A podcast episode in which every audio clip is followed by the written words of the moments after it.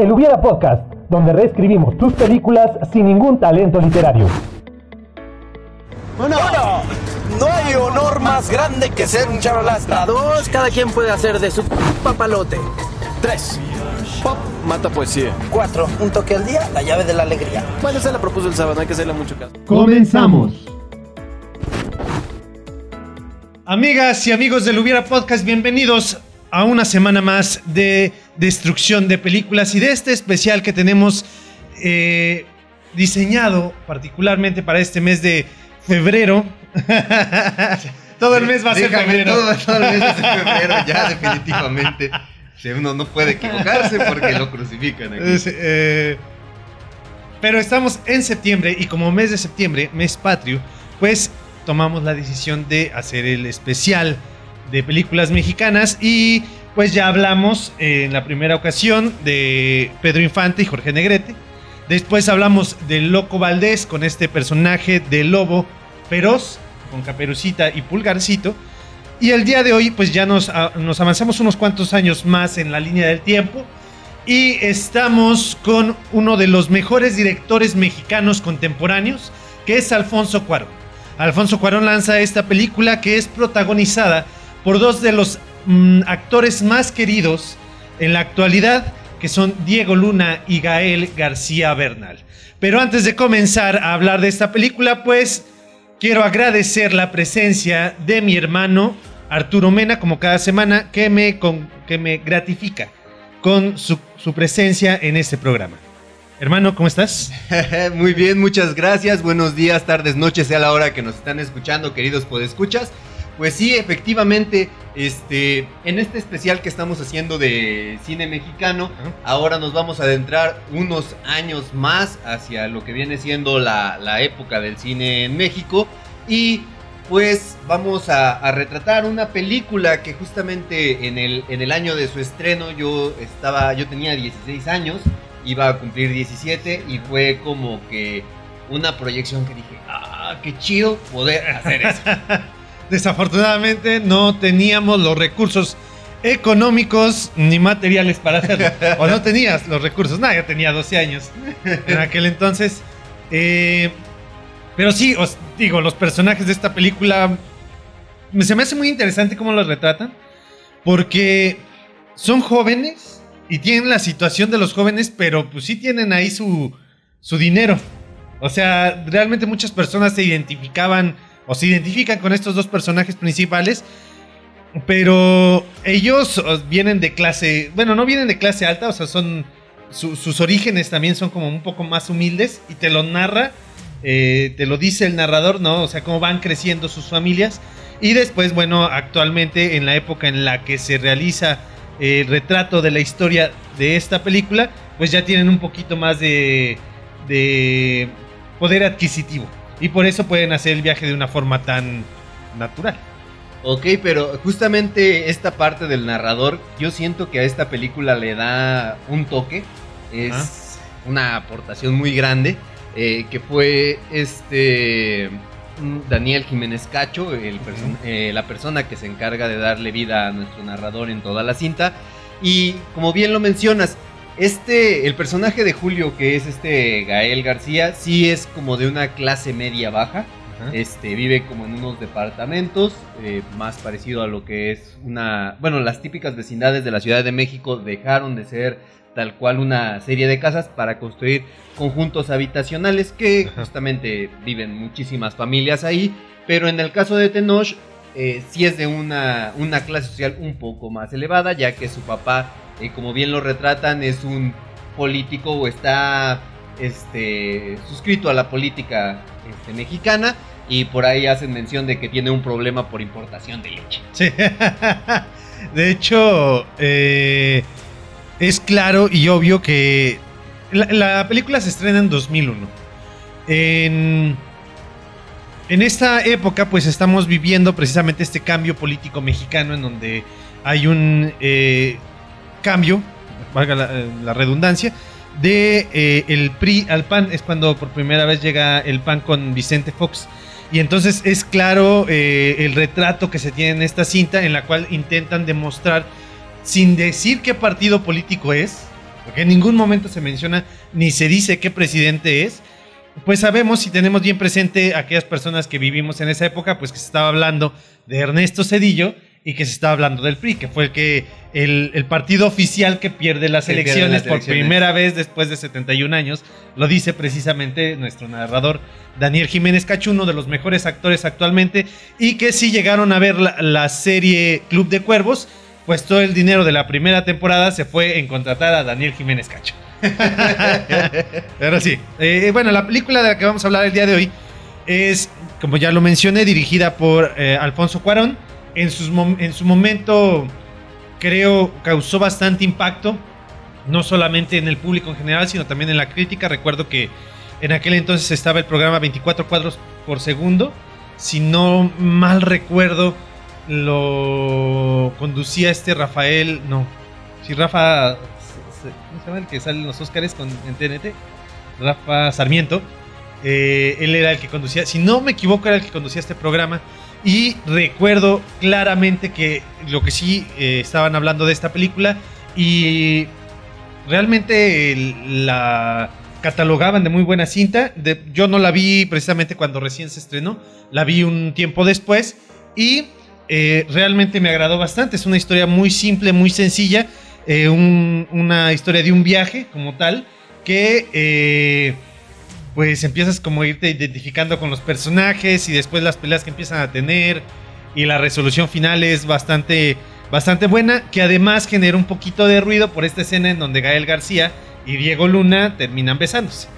Exactamente, pues bueno, queridos, pues escuchas, eh, hasta ahora no hemos develado el nombre de la película, pero ya me supongo que con todos estos datos que hemos dado de la cinta, ustedes deducirán que estamos hablando de Y tu mamá también. exactamente, que como bien lo mencionamos, fue estrenada en el año del 2001 y como hacía mención, yo recuerdo que esta película, a, a raíz de, de justamente esta última escena en donde nuestros dos personajes principales eh, dan, este, se dan cariño al momento de que otra mujer les está dando cariño.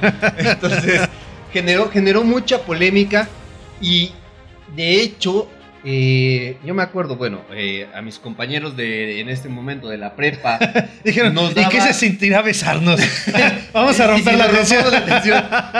Este, no, sino que fue más como por el morbo de querer ir a verla justamente por todo esto que se, se desenvolvía en la trama de la película que por el hecho de que nos la recomendaran porque era una muy buena cinta. Sí. De hecho, este, yo me acuerdo que no alcancé a irla a ver, al cine porque la vez que yo intenté, ahí sí eh, decían que era eh, clasificación C aquí en México, que ya viene siendo para mayores de 18 años.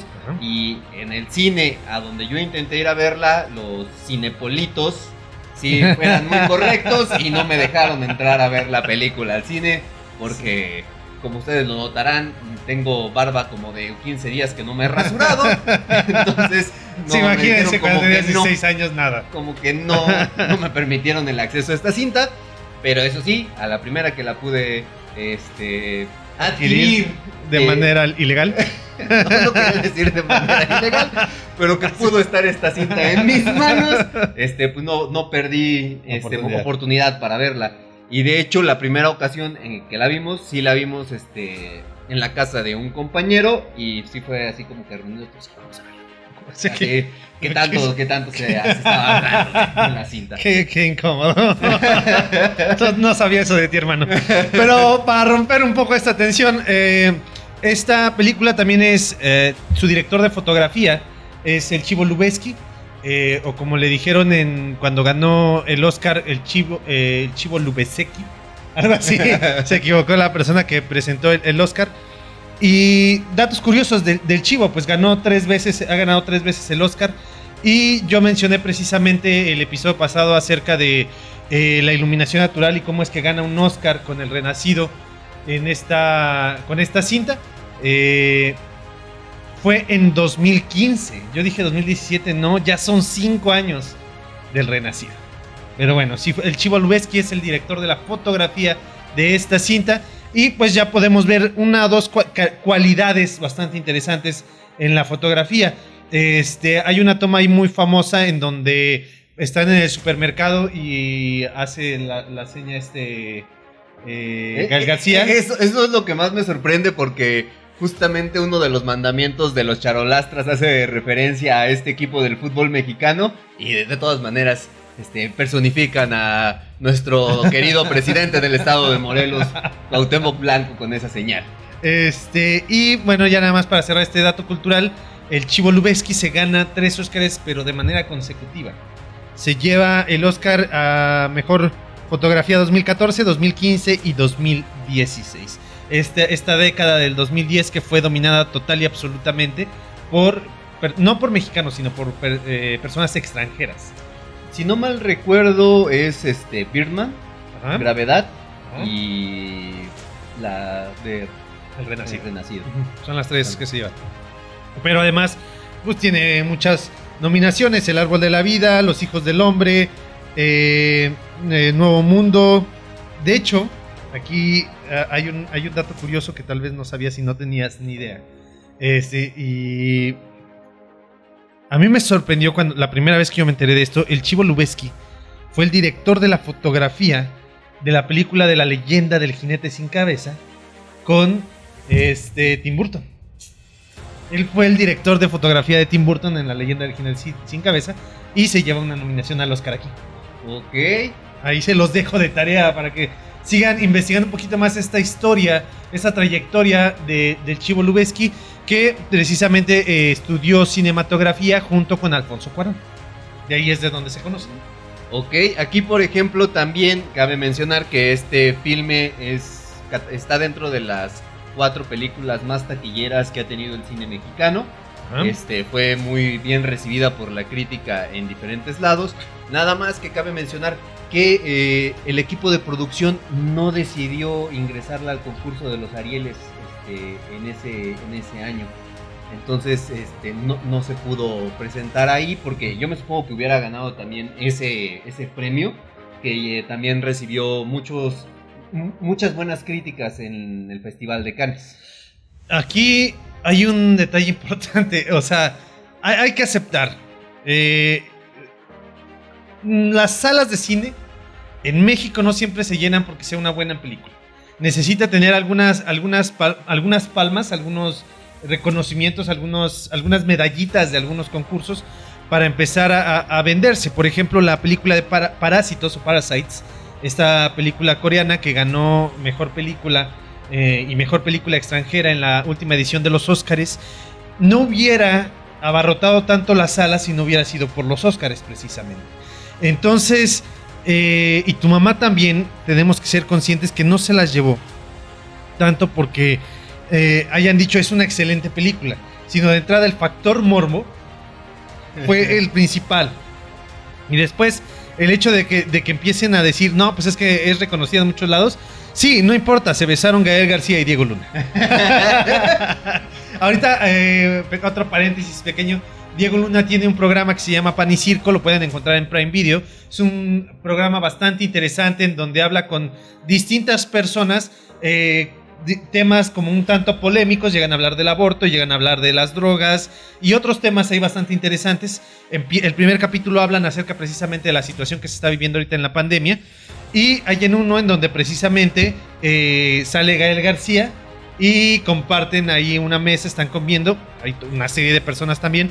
Y está muy interesante eh, las posturas que empiezan a, a- a- a ponerse sobre la mesa en este, en este programa. Y eh, se nota la tensión, eh, que no se han olvidado el uno al otro, a pesar de que ya no se han visto eh, de acuerdo a lo que dice la película. La película. se reencontraron para este programa y fue así como, híjole, que no nos dejen solos. Ahora que, por ejemplo, este, queridos podescuchas, pues justamente como bien lo menciona mi hermano, eh, de acuerdo al morbo que se generó en torno a esta película, como yo lo mencioné, este, fue clasificación C, que es mayores de 18 años en México. En España fue de, tiene otro, otro rango de clasificaciones y ahí le hicieron de más 13. O sea, de- a partir de los de mayores de 13 años la podían ver. En Chile fue No, es, que, mayores- es que acá nos besamos desde los 13 años entre nosotros. En Chile fue más de 14, o sea, personas de 15 años en adelante la podían observar. Y en Estados Unidos estuvo sin clasificación. Aquí cabe destacar hay escenas sexuales, eh, no sé, eh, aquellas personas que no la hayan visto y que, que la quieran ver en familia. Eh, yo sí les recomendaría que Se tomaran ciertas medidas porque sí, la película no. Ti- Tiene lenguaje vulgar, por así decirlo. Un poquito subido de tono. Tiene eh, escenas sexuales. Y. Pues nada más es lo único. Hay, hay, hay contenido de drogas también. Entonces sí, sí hay que tomarse sus medidas para verla. Ahora que, por ejemplo, justamente este, esta parte del contenido que mencionas en la cinta, yo me acuerdo que la vi en varias ocasiones, eh, pues entre mis 16 a 18 años. Me- Ujú. me, me acuerdo que esta cinta yo la vi en repetidas ocasiones. Y hasta ya más grande, estoy hablando, la, la volví a ver que tendría unos 30 años aproximadamente y que justamente la vi para filmar este episodio y obviamente yo vi mi, mi evolución al ver esta película. Al momento de que yo la vi ya en esta última ocasión pude apreciar completamente todo lo que fue la película. O sea, ya estás como preparado psicológicamente, emocionalmente para verla. Porque ahora, a, lo- ¿a qué iba de cuando la vi de, de que era joven? La veía por morbo y por, por justamente esta sexualidad que se presentaba en la película. Y como este, hace ratito, antes de, de empezar el filme, eh, de empezar con el, con el podcast, hacía mención que era un viaje que yo tuve muchísimas ganas de haber realizado y que quedó inconcluso. Y justamente era por esta, esta parte de, de que yo quería tener como ese descubrimiento este, sexual y todo. eh, Con tus amigos no puede ser. no, no precisamente con mis amigos, pero así como lo hacían nuestros personajes. El, el retratar, eh, el tener un viaje de mochilazo, ir, a- ir a muchos lados, sí siento que fue una parte que, que en mi juventud sí hubiera querido Hacer. hacer, o hubiera disfrutado mucho. Que, que realmente te, te arriesgas a muchas cosas. Por ahí este un tío mío sí me compartió que tuvo una anécdota en donde llegó a hacer un viaje de mochilazo y dice, no, no está tan chido. hijo. No, no, no está tan chido. Eh, en mi caso, la película, yo la.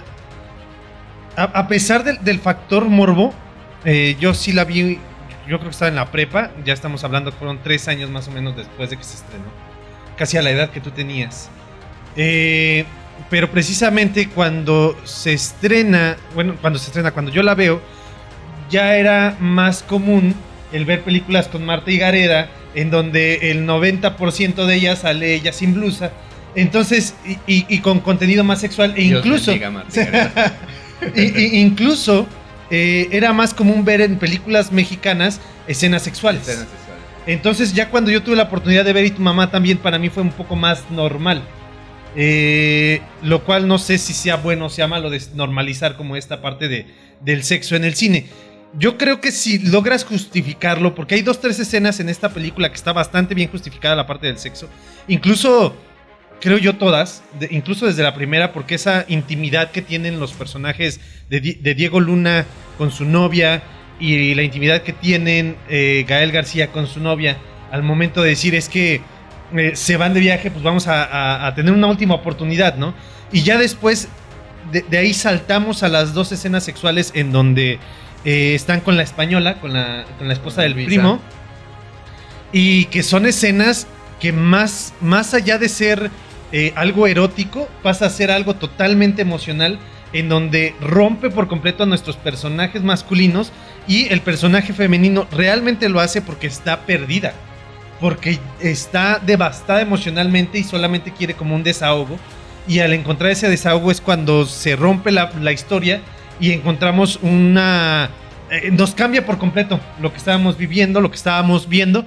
Y entonces eh, en esta película las escenas sexuales están justificadas, en otras películas mexicanas no tanto, pero cuando yo veo esta película tampoco se me hizo así como que, ah, no, es, es, es, es una, una gran revelación, no, no se me hizo tanto, porque de hecho yo nada más recuerdo haberla visto en una ocasión, en esta época de la prepa, y posteriormente ya la vi cuando yo estaba en este proceso de, del análisis cinematográfico, eh, empezarme a adentrar un poquito en la parte del cine mexicano, que no, perdón, no me involucré mucho, y solamente vi a, Alejandro González Iñárritu, Alfonso Cuarón, Cuarón y Guillermo del Toro. Entonces, cuando ya estuve viendo estas películas de Alfonso Cuarón, dije, no, o sea, es. es me alejé por completo de este factor morbo y disfruté por completo la película eh, en su totalidad. Y sí, sí, sí es bastante grata. Es una cinta, cinta bastante grata que vale la pena ver, eh, pero sí con sus reservas. No la vean con sus hijos ahí al lado. Entonces, sí. Sí, sí, Pues es que sí, es, es- hay ocasiones que, queridos escuchar si ustedes son papás de hijos ya de, de ciertas edades, un niño de 8 o 10 años, hay ocasiones el de que ver estas películas sí te puede poner en situaciones un poco incómodas luego con las preguntas. O hay ocasiones que uno está viendo alguna serie o demás y ves algo y dices, wow, deja, déjale adelante un poquito. Siguiente. Sí, siguiente, siguiente. y le pones pausa en lugar de siguiente. No, no, siguiente. La cámara lenta, no, no super slow, no. Bueno, espérame. Ah, no, que diga no. Tápate los ojos. No, eh, comparto esta anécdota rápida. Eh, la película Parásitos, precisamente, yo la fui a ver al cine con mi hermana. Con, con nuestra hermana, yo fui a verla. Y fue la primera película con contenido sexual que vi con ella. Y fue terriblemente incómodo. Porque la película es buenísima. O sea, es buenísima la película. Pero, insisto, yo, nosotros eh, no teníamos mucho tiempo de, de tener contacto con, con- con mi hermana. Porque eh, ellos, ellas vivían o viven en San Cristóbal de las Casas. Se viene a estudiar acá con, acá León. Se viene a vivir conmigo. Y entonces teníamos meses de, de vivir juntos. Ella ya tiene 19 años. No teníamos mucha interacción. Vamos a ver parásitos. Y ocurre esta escena sexual que es brutalmente hermosa, es brillante, porque es totalmente incómoda para los personajes, pero al mismo, al mismo tiempo a mí se, se volvió una película, un momento muy incómodo, porque mi hermana estaba al lado y así. No ¿qué- quiero. ¿Qué no vine quiero a ver con él? Sí, ¿por qué? ¿Por qué esta película? Este, y, y mira que eh, ya habíamos visto, por ejemplo, El Guasón, habíamos visto Frozen 2, o sea, ya habíamos visto varias películas, pero fue la primera con contenido Con sexual. contenido que- sexual y siempre sí es algo difícil o, o Sí. incómodo, ¿no? Porque nunca se había hablado, o sea, nunca hemos- habíamos tenido como esa, ese acercamiento a ese tipo de conversaciones. Está como.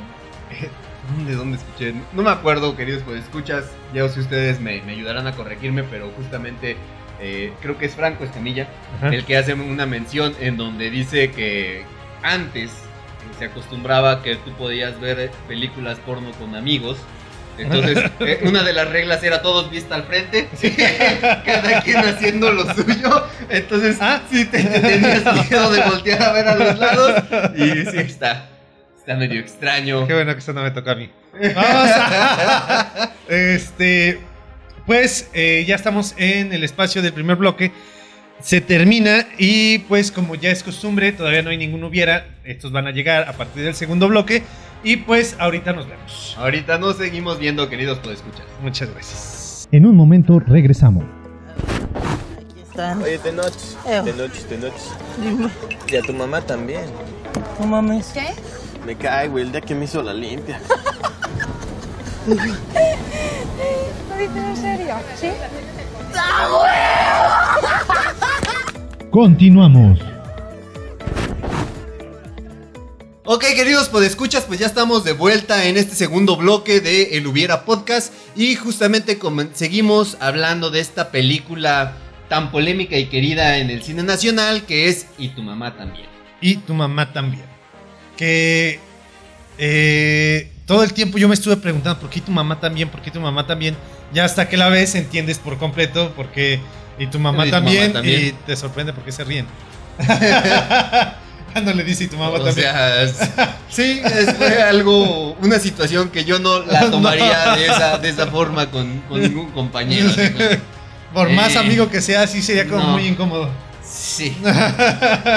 Ok, pues bueno, queridos, pues escuchas, pues justamente antes de empezar con nuestros primeros hubieras de esta cinta, pues me, me gustaría hacer mención. eh, cuando fue. Cuando estuvimos en nuestro primer episodio de esta segunda temporada hablando de dos tipos de cuidado, mencionábamos que era una de las cintas, el número 47, en la escala de las 100 mejores películas del cine sacada por la revista Somos en el año del 94. Ajá. Y justamente eh, en este año Sector Cine, que es una página de internet, vuelve a retomar esta dinámica y lanza otra vez las 100 mejores películas del cine mexicano en donde sigue apareciendo dos tipos de cuidado. Ajá. Nada más ya este por todo el contexto y demás de los críticos de cine de ahora ya cae al, al lugar 81 y la ventaja es que ya en este top, bueno, en esta en Este este conteo. conteo.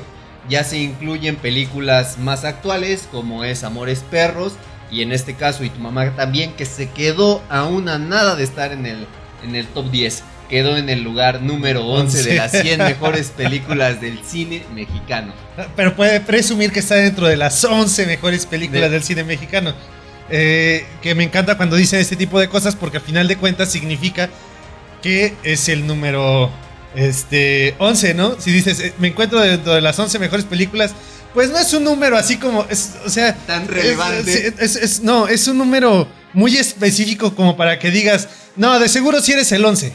O sea, el hecho de que hayas dicho estoy dentro de las 11 mejores, puedes decir estoy dentro de las 10 mejores y a lo mejor ahí sí dices, ah, es el número 6 tal vez, ¿no? Pero Ajá. dices, dentro de las 11 mejores estoy completamente seguro que es el número 11.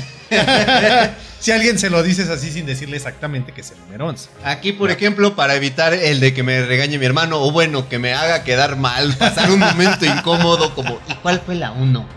Este, tenemos como número uno eh, Los Olvidados, número dos Los Caipanes, de número tres El Ángel es Exterminador, cuatro Macario, cinco El Lugar Sin Límites, seis Tempestad, siete Canoa, número ocho Amores Perros, nueve La Fórmula Secreta y diez Roma. Oh, muy bien. Ah, sí, me encanta. Sí, sí, me gusta. Y, y mira qué curioso. 10 y 11 está Alfonso Cuarón. Tiene sus dos películas eh, consecutivas. Desafortunadamente no están más arriba.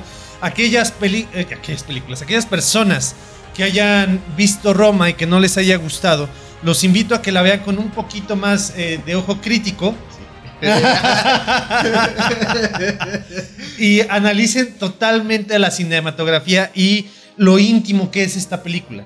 Es una cinta en donde a pesar de que hay muchos elementos en, eh, a cuadro, porque siempre se ve saturado, ¿no? Está esta, eh, este personaje de Yalitza Aparicio en, en- en- saliendo del cine, por ejemplo, o afuera de un teatro, en la calle, y está todo alrededor.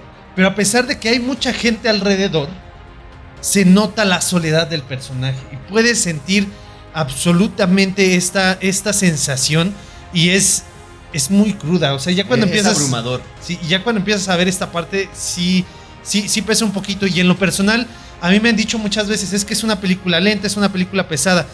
Si estamos hablando de una película lenta, pues es una lentitud psicológica que cada quien va, va tomando. A mí se me fue como agua la película. Se me hizo brutalmente buena, a mí me encantó.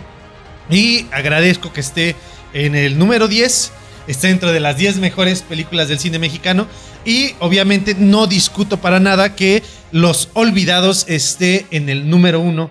Porque Luis Buñuel, sin lugar a dudas, eh, es uno de los mejores directores que, que ha habido en la historia. eh, y que cuando llegó a México como refugiado, encontró un muy buen lugar para hacer cine. Y lo hizo de manera excepcional al punto de que tiene el ángel exterminador y eh, los olvidados, en esta en este top 10. Que, que justamente también, eh, como lo menciona mi hermano, que, que la película de Roma pudiera parecer a algunas personas que, que es lenta o que no te atrapa tanto, también depende mucho la forma en que quieras ver el cine y quién te esté acompañando en ese momento. Yo me acuerdo que, que la ocasión, la única en donde yo he querido ver este, la película de Roma, eh, estaba con mis hijas. Entonces, e- el, el ver que ellas empezaban a desenganchar, no queremos verla, pues ya eso mismo te, te empieza a generar como que esa pesadez y ya no disfrutas la película, pero sí tiene unos elementos muy padres, como bien dices, el- la fotografía o la forma en que se va retratando toda esta vida de la Ciudad de México en esos años, sí es muy buena. O sea, si, lo, si tratas de buscar la narrativa o ver todo el contorno de, la película, el, con- el contexto social en donde se está desenvolviendo, sí es muy buena. Sí. Sí, es, eh, es una brillantez de Alfonso Cuarón. Sin embargo, ya estamos a la mitad de, de- de esta segundo, de este segundo bloque y no hemos puesto ningún hubiera. Oh. Hermano, vamos a inaugurar el espacio de los hubieras con. ¿Con qué? Ok, pues justamente como bien lo mencionaba mi hermano al- eh, en el primer bloque de- del podcast al momento de que hablábamos de Luisa y de si- su situación con la enfermedad que tiene, eh, yo realmente eh, al momento de que yo era más joven, estoy diciendo las primeras veces que vi la película, realmente no me acordaba de, de por qué inicia el viaje. Ajá. De- del, o sea, fue como una parte que, que mi mente no procesaba o no se daba cuenta de por qué este, inicia este viaje con nuestros dos este, protagonistas, Nuestros dos charolastras. con los dos charolastras, pero es justamente eh, esta parte en donde te muestra lo desolador y lo triste que es al enterarse de que está sufriendo de una enfermedad en su visita al médico, que, que, o sea, ves la soledad nuevamente del personaje en su casa, cómo, cómo está sufriendo, este, ella sola recibe la llamada de su esposo, que es el primo de, de Tenoch, Ajá. y justamente es lo que detona de que dice, sí, no, ya. No, eh, después de que hizo su test en la en la cin- en, una revista justamente en el consultorio donde dice que es una persona temerosa que, que dice como que pum, necesito yo escaparme, necesito irme, necesito tratar de olvidar esto que estoy viviendo en estos momentos y a mí se me hace una genialidad la forma en que retratan, eh, la forma en que ella se involucra dentro de este viaje. Sí, de hecho es muy, muy padre porque tenemos a un personaje que está sufriendo y cuya único... Porque si prestan atención desde el principio de la, de la película, se narra que es un personaje que ha sufrido a lo largo de toda su vida, está sola. Y su único apoyo y su único soporte era su esposo. Y, e incluso en un principio se nota que sí, ella sí está entregada a su esposo. O sea, ella sí dice, eres mi soporte y para mí eres todo. Sin embargo, cuando le, detectan el cáncer eh, y su esposo le confiesa que le fue infiel, eh, dices, bueno, qué bueno que fuiste honesto, ¿no? Pero, No era pero el no era el momento y las estoy... y, y estoy derrumbada. Y es cuando dices, ¿sabes qué? Pues ya mejor, mejor quiero vivir. Quiero aprovechar mis últimos momentos disfrutando mi vida. Y es aquí donde parte justamente el primer hubiera que yo tenía planteado, es de que qué hubiera pasado si desde un principio te hubieran dicho la enfermedad de Luisa y que justamente ella tuviera narrado o, sea, o hubiera empezado una narrativa en el punto de vista de ella de por qué voy a iniciar el viaje.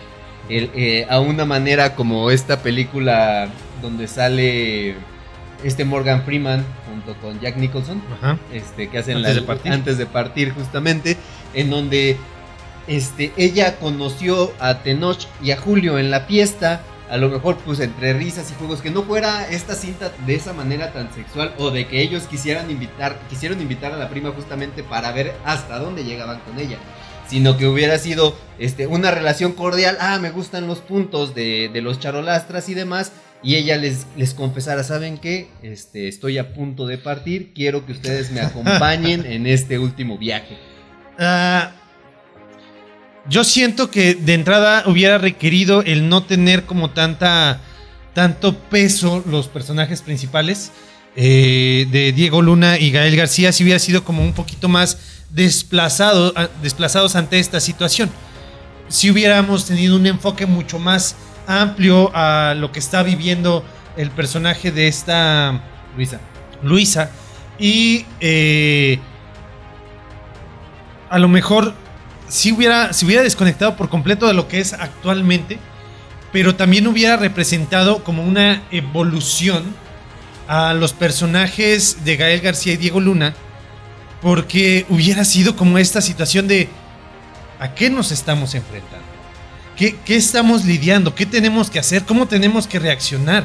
Y entonces esta chica les dice, no, sabes que tú sigue viviendo y hazme vivir y hazme disfrutar la vida. O, esta parte en donde, por ejemplo, nuestros dos personajes principales, eh, que, sí retratan el de que están sumergidos un poco en, la parte de la adolescencia y descubriéndose y explorando con drogas, ex- explorando con el alcohol y demás. Pero justamente esta parte, yo a mí se me ocurre uno en donde estuvieran más, más todavía adentrados.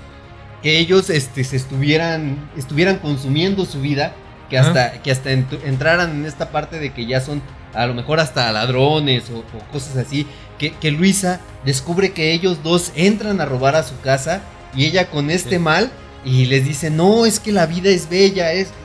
Y, y- y entonces en el viaje trata de transformar a nuestros dos personajes principales. No, ¿qué te parece si en lugar de eso? Porque realmente vamos a seguir con el contexto de nuestro personaje femenino, el cual sigue siendo eh, el personaje solo, el personaje que está sufriendo, el personaje al que engañaron, el personaje que ya le, le importa a lo mejor poco la vida. En ese momento, eh, que diga, ok, llévate las cosas, pero también llévame a mí. Quiero vivir eso. Y entonces se meta en una curva en realidad descendente en la cual ella empieza a ser un personaje también que empieza a consumir drogas, también que empieza como a, meterse en esta necesidad de, producir adren- adrenalina a través de, los robos, a través de eh, alguna cuestión ilegal, algo por el estilo. También sería como, este camino a la desolación, porque es muy padre de repente encontrar estas lecturas en donde te dicen, eh, ¿sabes qué? Sal adelante, la vida es, hermosa, qué bonita la vida y demás, ¿no? Y, y- y casos de éxito y, y donde logran salir de, de- situaciones lamentables y terribles. Sin embargo, también existe la otra cara de la moneda. Este retrato en el cual la gente se hunde, se hunde y se sigue hundiendo al punto hasta que toca fondo y hay ocasiones que ni siquiera ya pueden salir de, ahí, de ese, de ese fondo. Entonces también hubiera estado padre, como muy crudo el decir, híjole, este personaje sí terminó totalmente deshecho, ¿no? Y sales de, de esas películas en las que sales del cine y no sales a gusto. Sales incómodo porque no sabes qué acabas de ver, pero al final de cuentas viste algo muy real y muy humano. Muy crudo. Ajá. Y también sí, hubiera estado hubiera estado muy padre, hubiera sido otra cinta completamente diferente, pero Ajá. sí, esa espiral de autodestrucción en donde Ajá. se envuelve esta, esta Luisa también le hubiera dado otro toque. Y yo siento que si en la mente de nuestros escritores, que fue Alfonso Cuarón y su hermano, eh, hubieran planteado también este escenario, lo hubieran también retratado de una manera más. Me imagino a, un personaje, no, no será lo mismo obviamente, pero similar al, al de Amores Perros, el vagabundo, que tenía su vida, que tenía todo lo que... eh, o sea, ya tenía lo que él, lo que él quería. Y termina eh, siendo un vagabundo eh, acompañado de perros. O, o esta parte que, por ejemplo, eh, en este caso Daniel Jiménez Cacho aparece como un narrador, una tercera persona en el filme, pero que hubiera retratado el de que fuera uno de nuestros dos personajes. Ah, y, sí, que, y que ya al final, este, no sé, el único que sobrevive, por decirle que sea Julio, este, sea el último en sobrevivir, que hagan una escena parecida, en este caso como Amores Perros, en donde justamente este personaje, creo que es el, el chivo, si no mal recuerdo, pero sí, Ajá. este, que se va con- caminando con, su, con el perro de Gael García justamente al final de la, de la película, eh, en donde también se viera este Gael, en donde sus dos compañeros de viaje hubieran quedado completamente destruidos y él en la desolación caminando hacia un futuro sin mañana. Sí, ese, ese tipo de finales eh, chaplinescos, ¿no? En donde eh, no hay a dónde ir, pero está el camino.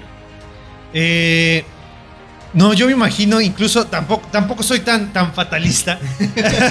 sí, los dos, per- el personaje fe- femenino desafortunadamente ya está eh, a punto de, de perecer, lamentablemente. Que lo mismo le hubiera pasado a uno de los dos personajes masculinos. Y un sobreviviente, el cual, pues, descubre o empieza como a, a decir, ¿sabes qué? Pues, pues esto no es lo que yo quiero, madura y ya al final a lo mejor no va en, en un camino desierto desolador, sino ya él a lo mejor con un trabajo estable, ya con otro estilo de vida, en donde dice, ¿sabes qué? Eh, eso ya no me sirve a mí, ya crecí y a lo mejor lo que necesitaba lamentablemente era la pérdida de sus dos compañeros de viaje. O, o espérate, que, que este final fuera ya sea él contándole la historia a unos niños o a sus hijos, o por qué no en el podio de un doble A o una de estas Ajá. asociaciones en donde ayudan a la gente, en donde él esté, sea el narrador de la historia, ¿no? Y que, que sea ahí la parte no determina en donde él ya está siendo una persona mejor. A mí algo que me gustó de esta película, ahorita un pequeño paréntesis, eh, es este narrador. En un principio a mí me brincaba mucho. La primera vez, la segunda vez que yo la vi a mí me brincó mucho porque dije, ¿por qué tienes un narrador si puedes contar la historia con imágenes y, y la narrativa de la cámara? Sin embargo, es muy útil porque precisamente no te cuenta lo que te puede contar la cámara, sino te cuenta cosas del pasado, de los Ah, personajes. Sí, Entonces te, con- te contextualiza un poquito con los personajes y esto es una maravilla porque al final de cuentas, eh, por ejemplo, cuando, cuando dejan la playa, no, no la dejan, sino todavía están en la playa, que te dicen que Chuy creo se llama el que les Ah. ayuda y su esposa, eh, tuvieron que ser de los desalojados unos años después porque se, con- se construyó un hotel ahí. Dices, no mames, o sea, y, y los ves felices, ¿no? Ahí los ves ayudándolos. Les cobraron 350 pesos, o sea, no es nada con la comida Con incluida. la comida incluida por el Dices, viaje. wow, o sea, qué calidad de personas. eh, se ponen a jugar con ellos, están cotorreando, juegan fútbol. eh, Isabel juega con, con la niña en el mar. Y, y después te narra este, este final tan desesperanzador de los personajes que realmente contrasta por completo lo, con lo que te está mostrando en la cámara y te hace sentir eh, muy incómodo y, y querer dejar de ir a estos hoteles de, de lujo. Sí, no, la verdad No, está. no es que, no es que haya ido a allá muchos, ¿verdad? Porque no tengo mucho dinero, pero pues sí, prefiero ir mejor a otro lugar en donde no haya una cadena hotelera.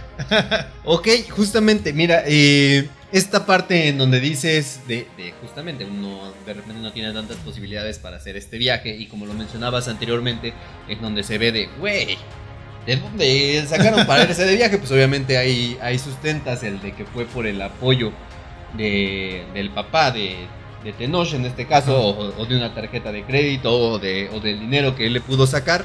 Pero a mí se me venía a la mente justamente en, de- en qué hubiera pasado si esta cinta hubiera retratado otra parte de México. Porque justamente eh, da dos personajes que están en situaciones sociales diferentes, que se vuelven amigos por una cuestión del destino. Pero en donde, por ejemplo, si hubiera sido dos amigos, como en el caso de este a, Amarte Duele, en donde los dos charolastras sean personas de, de obviamente unos bajos recursos, el de que cómo hubieran tenido que hacer el viaje de acuerdo a, a un mochilazo o que hubiera sido un road trip completamente diferente. Sí, aquí, de, de hecho tú dijiste se fueron de mochilazo. No se fueron de mochilazo. Irse de mochilazo es agarrar No, tu mochila. No, cuando, cuando empezamos el programa. Ah, sí. Este, precisamente, sí te- tendría que haberse convertido en un viaje de mochilazo. Si hubiéramos tenido a nuestros personajes de decir, ¿sabes qué? Güey, o sea, invitamos a, a una española y nos vamos a ir de viaje. O sea, de entrada, ¿qué debió de haber pasado el personaje femenino para decir, ok, me voy de mochilazo con ustedes porque no tenemos, porque hay que tomar en cuenta que, pues, se tenía que pagar gasolina, gasolina, sea lo que sea, aunque se fueran en la camioneta, tenían que pasar, eh, pagar gasolina. Se descompone la camioneta, tuvieron que pagar la compostura de la camioneta, o sea, tuvieron de que desembolsaron dinero en el viaje, desembolsaron dinero. Entonces, hacer un viaje de mochilazo hubiera sido totalmente distinto y a lo mejor sí debieron de haber re- representado un poquito más extrema la situación de- de- del personaje femenino para eh, decir, "Ok, sí, jalo, sí me voy con ustedes. Pero en México no es tan fácil subir, irte de mochilazo como por ejemplo en Estados Unidos. Aquí, por ejemplo, se me ocurre que, pudiera ser no una relación familiar entre los personajes, pero a mí se me ocurre que, que nuestros dos charolastras estén comenzando su viaje de mochilazo y justamente en ese En inter del viaje. encuentran a nuestra española que justamente ella ya está perdida por la situación que le está sucediendo en su vida y que se les una. Sí. Está bien, me voy con ustedes y, y continúan el viaje y, y el viaje termine en esta playa y todo. Sí, me imagino, ah, justificando esta parte, eh, la deja el esposo, o bueno, se va de con su esposo con poco dinero, y precisamente cuando la encuentran es cuando ella ya no tiene dinero, tiene que ver qué hacer, y en ese momento pues dice, ¿sabes qué? Vente con nosotros, vámonos. Y continúan el viaje, y pues ya al final de cuentas, el detalle de esta película y que los hubieras eh, se presentan eh, como con factores externos de los personajes, porque al final de cuentas su economía son cuestiones externas a ellos, co- cosas que no dependen de ellos. Pues el que sean así es que es una película y es algo muy eh, que se le debe de reconocer mucho al realizador Alfonso Cuarón, porque es muy humana. O sea, yo insisto en esta parte, es una película que cualquier persona que la vea puede decir, en algún momento de mi vida tal vez me sentí así. O a lo mejor quise vivir eso, o a lo mejor quise hacer algo similar. O a lo mejor me hubiera gustado tener como la libertad de poder hacerlo. Entonces, eh, pues sí, estaría padre que hubiera pasado esto. Pero ya estamos en tiempo del segundo bloque. Ahorita nos seguimos escuchando y viendo. Ya está bien. Sí, Sí, eh, pero bueno, ahorita, ahorita regresamos y pues retomamos el tema. ¿Sale? Ahorita nos vemos. En un momento regresamos. Pensé que erais distintos, pero sois las mismas bestias. ¡Qué manifiesto ni qué charolastras de mierda! Si ni siquiera respetáis vuestros propios mandamientos. Como todos los tíos, marcando territorio y dándos de hostias cuando lo único que os. Continuamos. Pues ya estamos de regreso, amigos y amigas del Hubiera, en esta tercera parte de Y tu mamá también. Eh, pues ya estamos en el último bloque presentando los Hubiera. Nos quedamos en un punto interesante en el cual precisamente se iban de mochilazo nuestros personajes principales y en el, en el viaje se encontraban a Luisa. a Luisa. Entonces, esta, esta parte sí hubiera sido como, como más, eh, más compleja, porque al final de cuentas hubiéramos tenido, sí, unos personajes, los cuales a lo mejor iban por mera diversión a ver qué encontraban, y lo que encontraron fue eh, a una persona que está a punto de morir y que no tiene sentido su vida. Entonces, imagínate, eh, te- tenemos muchas posibilidades, porque hubiera sido un personaje el cual, eh, o, o dos personajes que le ayudan a encontrar el sentido de la vida a otro, o este personaje que está perdido hace que también se pierdan los otros dos personajes. O que se encuentren. O que sea como un chamán. ser, puede ser- sí, puede ser como, como todas estas posibilidades este, ahí eh, que, ten- que tendríamos, ¿no? Imagínate que en el viaje se les hubiera muerto el personaje. ¿Qué, haces, no? Así de, a lo mejor ya en un punto clímax de, de la relación en donde ya todos empiezan a decir, ok, ya encontramos el sentido de nuestras vidas, no sé qué, estaba- no sabe qué estábamos haciendo, ya vamos a enfocarnos y de repente llega el punto en donde, pum, desaparece o, o fallece uno de los dos. A lo mejor uno de los dos, uno de los tres. A lo mejor no, no, no tiene por qué ser el personaje femenino, pero sí muere uno de los tres y es como, chale, o sea, ya estábamos encontrándonos y volvemos a, a darnos cuenta de lo frágil que somos como seres humanos. O por ejemplo, que, que el de la enfermedad hubiera sido uno de nuestros dos personajes Y por principales. eso se van. y- pero que no le hubiera comentado al otro.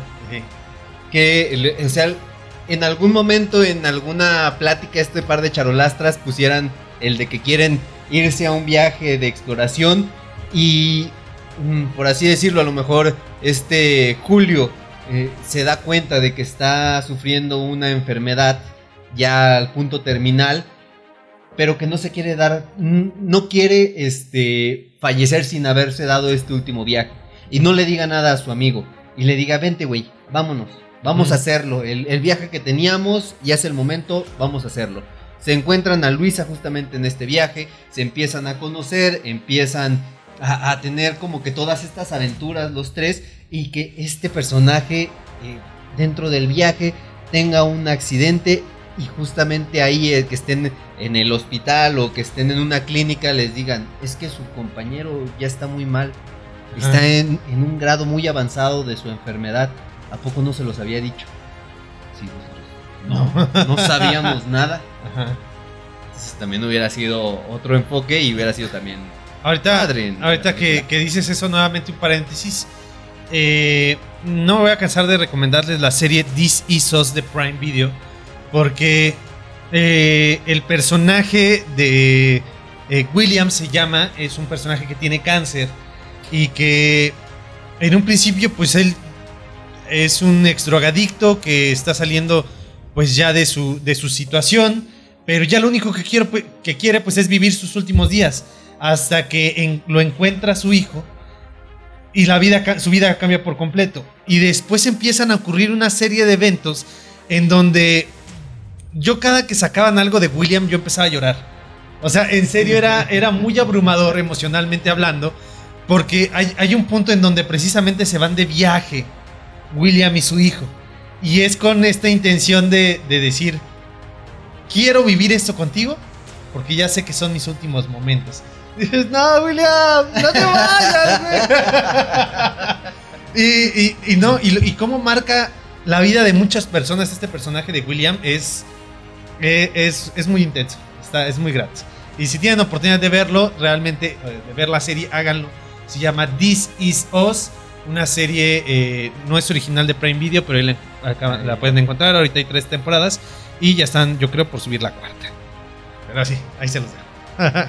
Ok, nada más, este, queridos podescuchas, pues aprovechamos este, este momento en donde también un, un pequeño paréntesis que me acordé ahorita este, de la cinta. No tiene nada que ver con lo que estábamos planteando, pero este, justamente eh, esta cinta, al momento de que tiene su estreno en Estados Unidos, eh, justamente en Los Ángeles, pues este, nuestra querida veracruzana Salma Hayek fue a presenciar la premiere de esta cinta. Y pues obviamente si ustedes han visto la película se acordarán la parte en donde nuestros dos Ah, sí. están en, En la los alberca. trampolines, están en la alberca justamente, este, tocándose, explorándose ellos mismos Descubriéndose. descubriéndose y, y justamente hacen mención de Salma Hayek. Uy, sí, Salmita. Dicen que se puso muy avergonzada en la premiere de la película. Sí, por eso hay que evitar de poner nombres específicos de personas en, las, en los libros y en las historias. Imagínate que en algún momento lo lea la persona y diga, "Mm, Qué incómodo. sí, otro, otro dato, ot- otra anécdota. Eh, no es de, de esta película, es de, de Amores Perros. Cuando la estrenan en un festival de Nueva York, la gente no entendió para nada la película, no porque estuviera en español, porque al final de cuentas tenía subtítulos en inglés, sino porque si ustedes recordarán, eh, antes las películas se proyectaban en 35 milímetros, película de 35 milímetros. Eh, y era muchísima cinta la que se necesitaba para una película. Entonces normalmente vendían en tres rollos, si no me, no me equivoco, eran tres rollos, dependiendo la extensión de la película. Pero no eran rollos pequeños, eran rollos realmente grandes.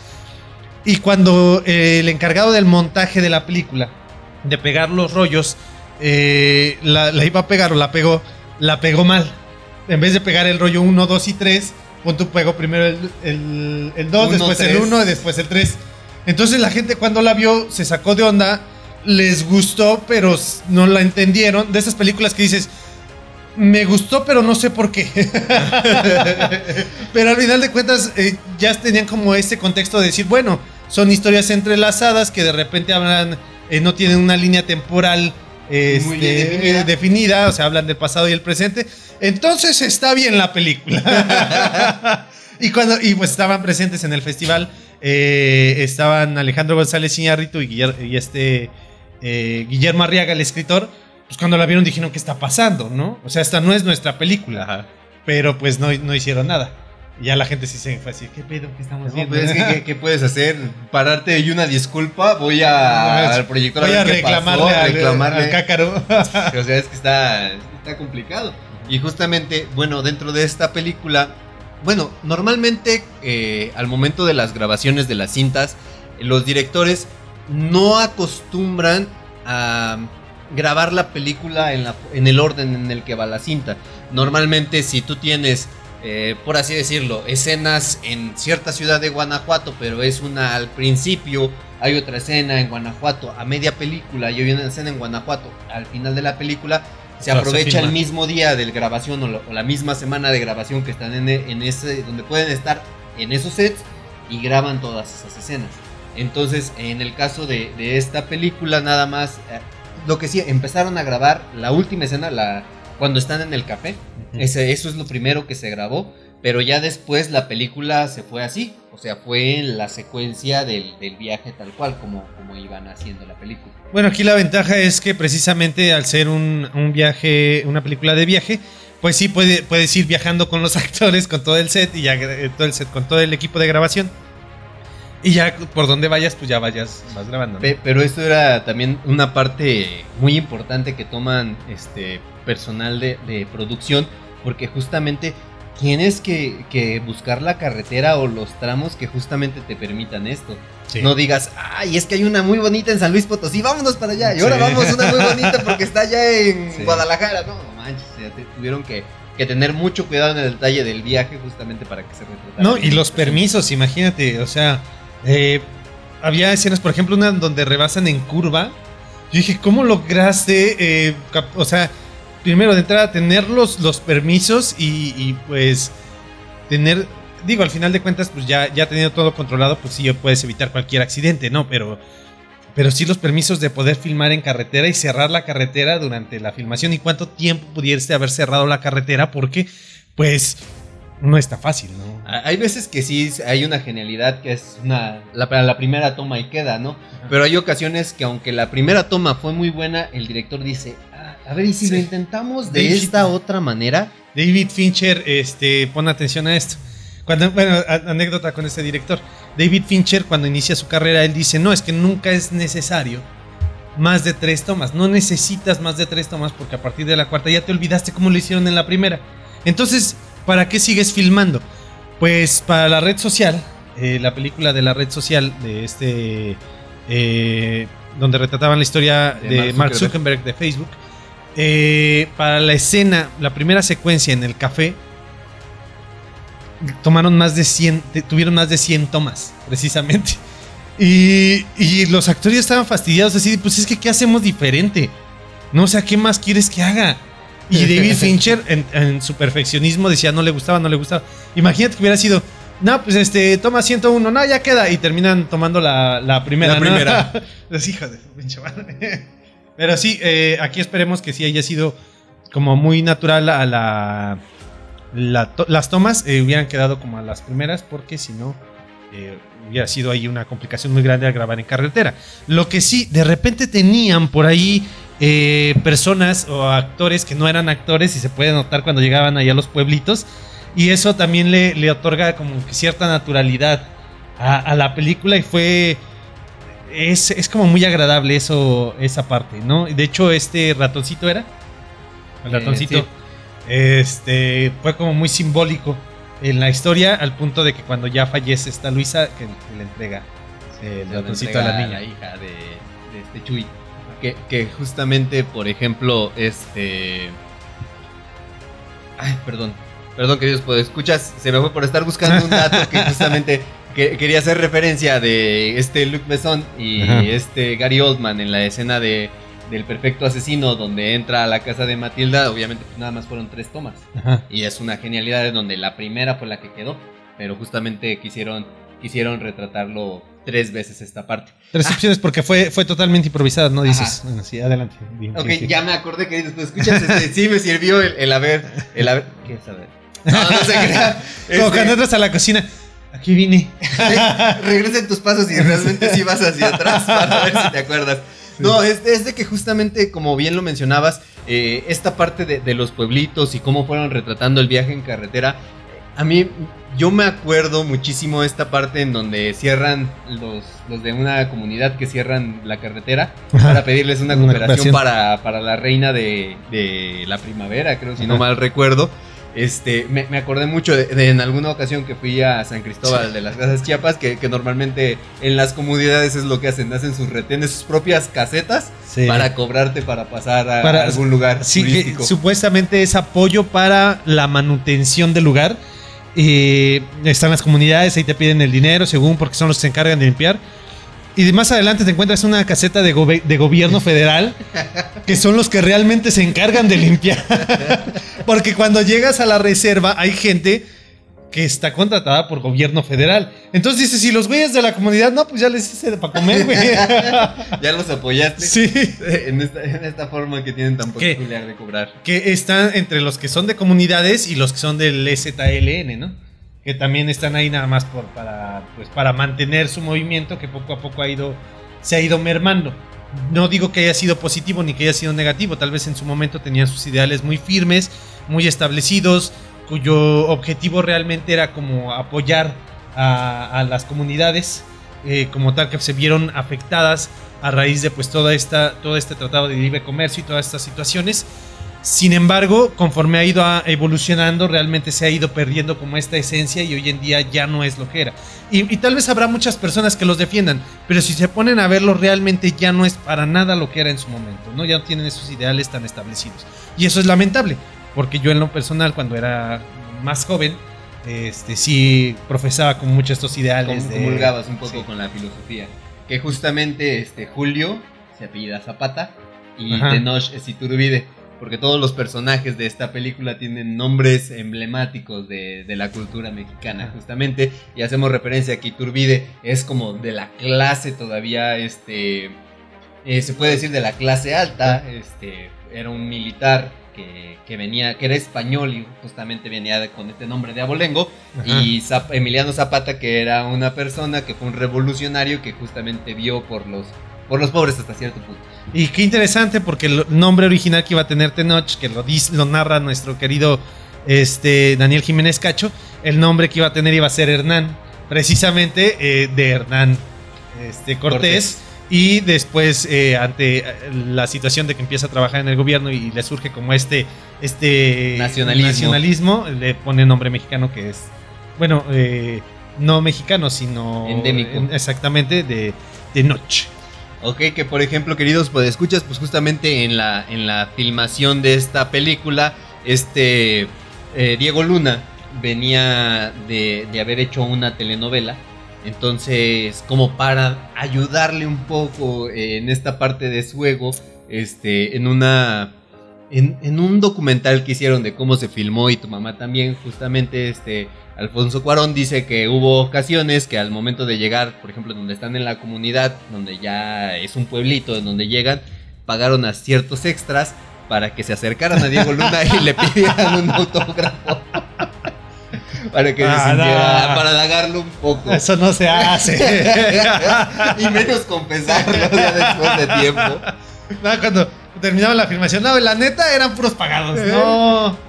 Que, No. que- que ahora otro punto interesante, queridos escuchas si nos está escuchando alguien de la Sociedad Protectora de Animales o alguien vegano, no sé si ustedes recuerdan esa parte en donde llegan, cuando llegan eh, otra vez a la playa en donde habían acampado, que los lleva Ajá. nuestro compañero Ah, sí. este Chuy, que está en el montón de puerquitos que hacen un desmadre en el campamento y se comen sus provisiones y dicen, dejaron todo inservible porque ya se, se hicieron el baño aquí, todo, todo esto. Ajá. Pues una de las cerditas de esa grabación tuvo un nombre que dijeron que era la más bonita de todas y le pusieron Petunia y fue el banquete de- del final de grabación de esta, de esta. Ya no, no me siento bien. Ayúdenme, me siento raro. Justamente que también lo mencionan en este en este cómo Oh. se hizo y tu mamá también. No, no me siento tan. Eh, disfruto comer carne, la verdad, no, no puedo negarlo. Eh, no creo que en algún punto de mi vida pueda ser vegano o algo por el estilo. Pero yo no sé, me imaginé que ibas a decir, no, adoptaron cada uno de los actores y miembros de la producción, adoptó uno de los cerditos. Y hoy en día son, son unos grandes animales de casa. No, se comieron a uno. Le pusieron una manzana y lo metieron al horno. No manches. Me siento mal. Ya no puedo seguir con ese programa. Pues ya por último, queridos, pues escuchas ya para, para acercarnos a lo que es ya la, rec- la recta final, los últimos, eh, los últimos minutos de nuestro podcast, es nada más a mí se me queda en el aire eh, esta parte o esta escena que fue la que generó más morbo en donde es el beso de nuestros dos personajes, eh, sí ayuda un poco a la filmación, bueno, relata como que una escena muy sexual, muy pasional que están viviendo, una parte al final de su descubrimiento en donde vuelven a ser los dos más grandes amigos del mundo, pero justamente eso hace que se, después se Sí, desintegre, sí, se desintegre la, la relación. Eh, a mí se me ocurre eh, el que hubiera pasado si justamente Luisa ya hubiera dicho ya, no es suficiente, así como lo dijo una vez tajantemente de que ya no iba a estar con ninguno de los dos porque son unos críos que no saben este qué hacer de su vida y no saben cómo, cómo llevar esto. Entonces, yo siento el de que si hubiéramos tenido un final un poco diferente dentro de esa parte. Eh, ¿A dónde se desemboca la historia? Pues se justifica precisamente ante esta escena. Eh, yo creo que es lo que le da como este toque final de... eh, porque al final de cuentas sí terminas como, como con un sabor amargo después de que la ves. Eh, entonces, si no hubiéramos tenido como esta parte, eh, tenemos dos opciones. Una, imagínate que no, no es broma, o sea, es en serio. Que hubieran terminado como pareja. ¿No? También hubiera podido como, como funcionar, ¿no? De decir, ¿sabes qué? Eh, que hubiéramos tenido como unas pistas más a lo largo de la historia en donde hubieran tenido como cierto coqueteo entre ellos, cierta confianza, este, no solo la amistad eh, de, de- de compas, ¿no? Sino como esta amistad un poquito más íntima, en donde, que, que- que es muy íntima, ¿no? Que Su es muy amistad íntima, a es muy, muy íntima. Pero, pero, pero sí decir, ¿sabes qué? A lo mejor y, y podemos intentar, ¿no? Y, e incluso se hubiera des- despertado todavía más el morbo en la gente. En donde terminamos con dos personajes masculinos en una relación. Pero yo siento eh, que al final de cuentas, no sé qué te, cómo te, te haya pasado a ti. Pero en lo personal, por ejemplo, mis amigos de la prepa, que eran muy cercanos a mí, el día de hoy ya no nos hablamos. O nos hablamos, nos hablamos así realmente muy, muy poco. Si nos reunimos, estoy seguro que nos vamos a cagar de risa y vamos a recordar y demás, pero casi no nos vemos. Entonces, como que siento que, que fue como esa necesidad de justificar, el final que tenemos actualmente, justificar el hecho de que ya no se vuelvan a ver, ¿no? Pero también hubiera estado padre el hecho de decir, ¿sabes qué? Eh, ya nomás, o, o- o incluso terminan en el baile, el baile que tienen aquí en, esta, en este lugar donde cenan, cada quien se va a su lado, cada quien se va a su, a su cabaña, y a partir de ahí, que, que haya sido como que el punto clímax de su relación como amistad, Donde y se después reconcilian. se reconcilian, pero en ese momento dicen, sí, pero ya no somos los mismos. Precisamente como ya llegamos a este punto de, nuestra, de nuestro viaje y ya aprendimos esto de la vida, pues a lo mejor es momento de decir, ¿sabes qué? Ahí nos vemos y cada quien se va por su camino. Y eso estaría, también hubiera estado padre. Ahí, por ejemplo, que ya es la, la última parte en donde nos dicen el porqué del nombre de la película. Sí. Y tu mamá también, no, Tu mamá también, entonces, Ajá. pues, sí. Si quieren saber por qué y tu mamá también y no han visto la película, háganlo. Nuevamente, insisto, con las reservas y las medidas prudentes de no tener eh, personas pequeñas alrededor. A menos de que quieran explicarle ciertas situaciones que Sí. pasan y realmente no está, no, está- no- no es nada cómodo. Uno como papá ya de, de adolescentes y dices, no, no está tan padre el tratar de explicar ciertas situaciones que ves en la tele. Si le dices a tu, a tu esposa, "Es- te toca Te a ti. toca. Son tus Son hijas. niñas, al final de cuentas. Pues bueno, queridos podescuchas, muchísimas gracias por haberse quedado con nosotros hasta esta parte final de este episodio. Les agradecemos su permanencia y el pues estar apoyándonos. Sí, agradecemos eh, y agradeceremos infinitamente, no les cuesta absolutamente nada. Denle like, suscríbanse al, al canal, activen la campanita, también es muy útil, nos puede ayudar a nosotros mucho. Y eh, si les parece lo suficientemente grato, agradable este espacio, pues compartirlo, no está de más. A lo mejor por ahí puedan encontrar alguna persona que esté igual eh, de dañada que nosotros y le puedan compartir el contenido y les, se pueden entretener un ratito escuchando o viéndonos, ya sea que nos compartan el contenido que encuentran en Spotify o el que encuentran en YouTube, que la única diferencia de lo que encuentran en YouTube a lo que encuentran en Spotify es que nos ven. Pero de ahí en más no, no, no se agrega absolutamente nada más en el contenido de Spotify ni en YouTube. Ok, pues bueno, sin, sin nada más que agregar. ¿no? No, por mi parte también ya es todo. Agradecerles infinitamente eh, que nos hayan acompañado y ahora voy a empezar yo. Recordarles que el cine es la oportunidad que tiene la fantasía de ser realidad, la realidad de ser fantasía y antes, antes sí. Eh, la, la vez pasada dijimos, la semana pasada dijimos que íbamos a hablar eh, y pedí permiso a mi hermano de hablar de El Santo, de las momias de Guanajuato, contra las momias de Guanajuato. Pero no, lo vamos a dejar pendiente para ir a algún otro especial de lucha libre, este, porque sí va a haber como oportunidad. Uy, uy, uy. Yo, me, yo me acuerdo, este, queridos podescuchas de películas de Atlantis, de Octagón, Ajá. Tinieblas. De Entonces realmente sí vamos a tener ahí como oportunidad de, de tener un especial de, de cine de, de luchas de lucha libre y pues ya nada más nos quedaría la próxima semana con una película todavía más contemporánea del cine mexicano y ya esperamos a ver cuál va a ser de la que vamos a hablar, hermano. Ok, pues ya nada más de mi parte, como siempre, con frutas y verduras. Y nada más, nos estamos viendo la próxima semana. Nos vemos. Muchísimas gracias. Muchas gracias por escucharnos. I did everything he asked me to do.